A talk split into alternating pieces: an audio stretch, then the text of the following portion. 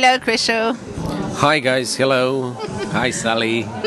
So you're a street artist. We are in Zagreb, and you are also known as Leon GSK. That's right, Leon GSK is my, let's say, street name. we like to say it this way. So, can you explain us how it all began with street art in Zagreb? I mean, everything started like in most of the European cities, beginning of the 80s. Okay, let's say Zagreb was uh, that time part of Yugoslavia, and Zagreb was the first city who got struck with graffiti. Let's say 83, 84. And yes, I was a little kid back then, third grade, fourth grade, in a school, and I remember it when it when it happened. In fact, and we saw a lot of things from the movies, American movies. Then breakdance started coming here as well. So slowly, but it, it developed quite nice. From let's say 1983, 1984 till 1987, we had quite nice scene in Zagreb with a lot of crews, a lot of b-boys, DJs. Everything was really fun. Then somehow it stopped. There is one reason. But when did it stop? 1987, when Zagreb, city of Zagreb, organized one international huge sport event, and the government uh, removed most 90% of of graffiti from the walls. And somehow I don't know why guys just stopped painting, just stopped doing graffiti. 87 was also my first year when I grab a spray can and try to do something here on the wall.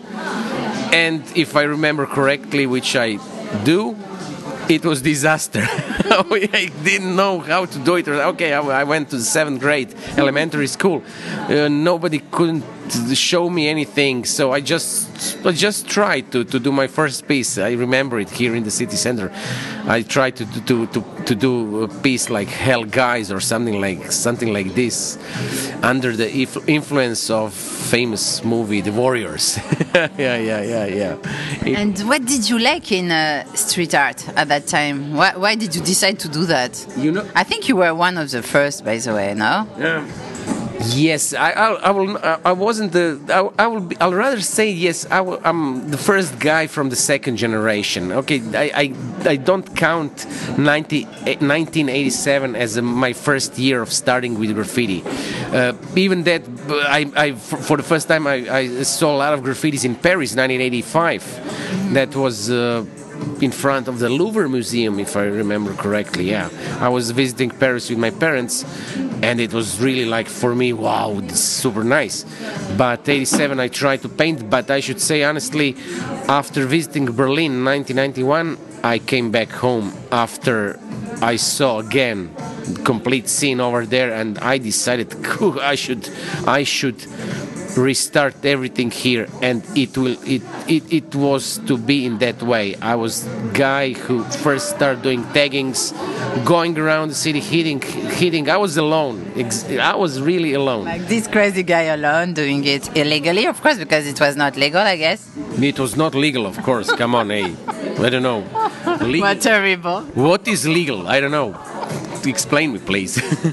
no, but back then, look, but you you have to you have to think back then, 1991, war started here, our our war, and then the, it was really awful times. And for me, graffiti was something like uh, escape, escape route, uh, something different. Uh, it was my get away from all the bad things what was around me or around around us of that time Mm, quite quite after just a few months i met some other guys. I noticed there is some more people who know who knows what is what is what's going on. They saw my tags all over the city and they just joined me and we start restart the scene again and what is most important we got the next generation and the next generation and next generation and yeah yes the scene today is quite vivid everything is going on everything i So- mean everything So where can you see street art in Zagreb?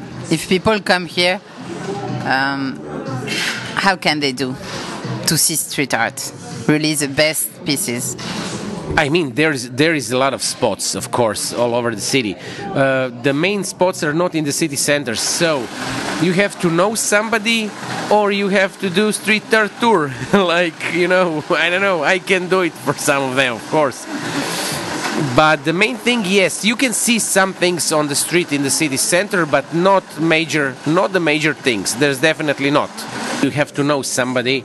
You have you have to research a little bit or uh, try to find a street art tour. Yes, so you do a street art tour, by the way. Yes, I do from time to time do a street art tour. I have it through Airbnb system or directly also open a small apartment in the city center, street art apartment, and I do it for my guests as well, easily. But but the main thing is uh, the main thing is yes, you have to do the research and to visit some places outside of city of the city center definitely. There's something interesting. Also you you give lessons to children on street art. Oh yeah. No i do uh, graffiti workshops for the kids. Yeah i have for last few years i'm doing quite regularly. Not just for the kids i'm doing a lot of a lot of companies ask me to do the team buildings or something like this for them. Uh, yes i teach people how to how to do graffiti not I will not say street art, but I'm concentrate really on graffiti. Graffiti, which came from New York regional, because that that was my route as well. Yes, the New York and, and, and the scene, graffiti scene.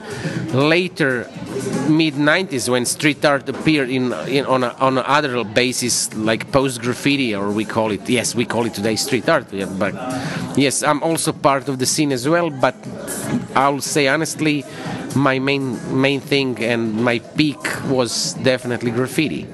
So how do you uh, teach graffiti to children?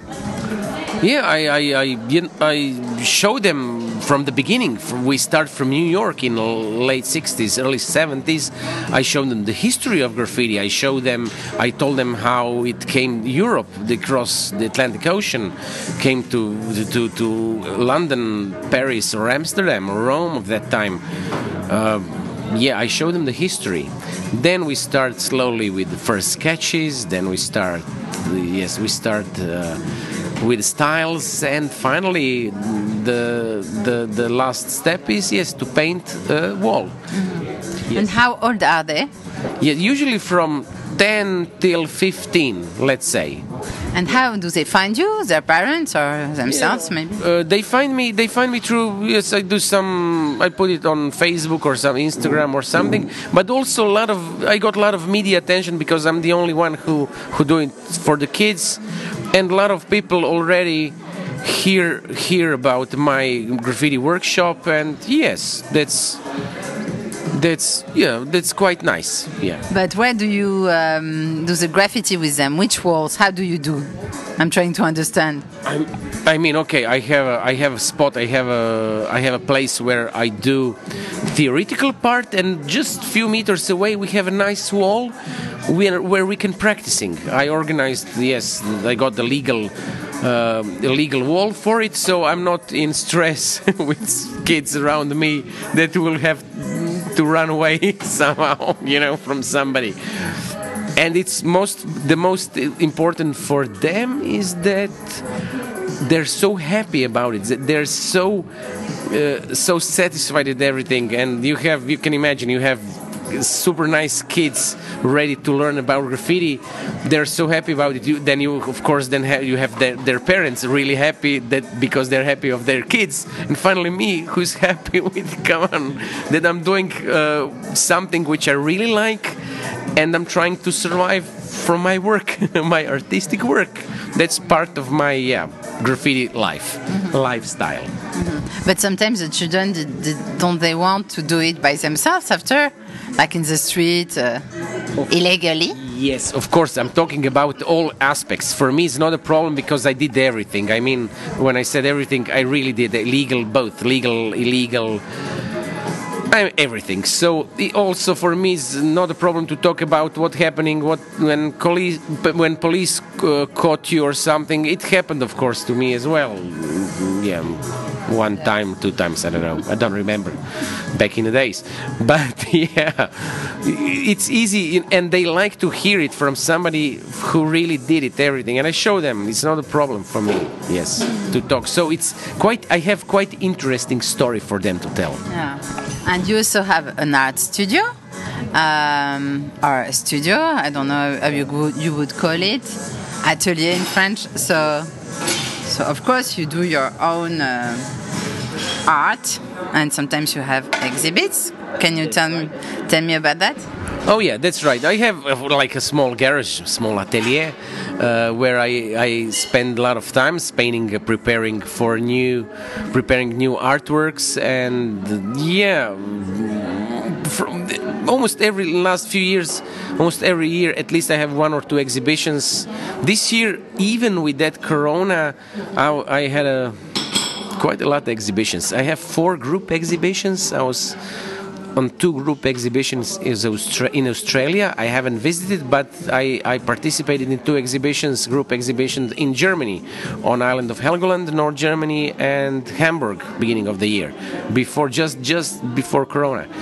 And finally, September, I have a huge, really excellent exhibition, solo exhibition in Ljubljana with my uh, Punk's Not Dead exhibition. It's something connected with the past punk rock superstars of the movie. Yes, punk rockers which are not anymore with us. And uh, about your apartment, the street art apartment, how is it? Because maybe some tourists listening to the podcast want to want to go there. Yeah, I, I really I really had an opportunity to buy some small flat which was really not well shaped in a city center. So I, I, I bought it, and of, of course I didn't have enough money to to restore it completely. I didn't have you know ability to do it on a way like every apartment in Zagreb looks like at the moment, like very glossy, shining. Uh, I don't know in two colors, black and white, or something really no uh, high profile or something. So I just painted it you know, with my friends on a, on street art or graffiti basis. So it's, of course, the name is Street Art Apartment, and what I can see, people like it. Of course, me as a host, I'm doing my best for my guests to have the best possible feeling of Zagreb, and I give them the street art tour as well connected to the who, who is here at least two days he will got a free street art tour with me yeah. And where is the apartment? Really in the heart of zagreb almost on the main square almost on the main square. So it's really city center of zagreb pedestrian area so now just about zagreb why would you recommend to tourists or to people listening to this podcast to go to zagreb zagreb is just classic uh, mid-European town, uh, part of Austro-Hungarian Empire. It was not destroyed in the Second World War, so all the buildings are still here from I don't know upper town from 16th, 17th century or downtown from 18th, 19th century. old buildings. It's quite beautiful. It's, it's calm hey, you have a lot of cafes and other restaurants. We have that. Uh, inf- we're influenced a lot of from Dalmatia and coastline, it- Italy as well. So you have nice wines, nice food, nice girls. I don't know. And. Um can you give your contact uh, if people want to come to your apartment, your street art apartment, to stay there or to do street art tour? Can you give all your contact? Yes, of course. I don't know. Should I say right now or? Yes. Yeah. Just check it. Uh, Airbnb Street Art Apartment Zagreb. That's it. It's the, the easiest way. And uh, about the street art tour is the same because yeah, yeah. I have it uh, Airbnb uh, street art tour as well. I have it through Airbnb experience as well. And do you have an Instagram? Yes, as well. Leon underscore GSK. That, that's right. Okay, thank you, uh, Thank you very much, Sally. I hope you really enjoy my hometown and hope to see you back again. There's a lot of more things to see. Come on, eh? Yes, I'll be back. Don't worry. you will be back, okay? bye bye. Bye. Bye, guys.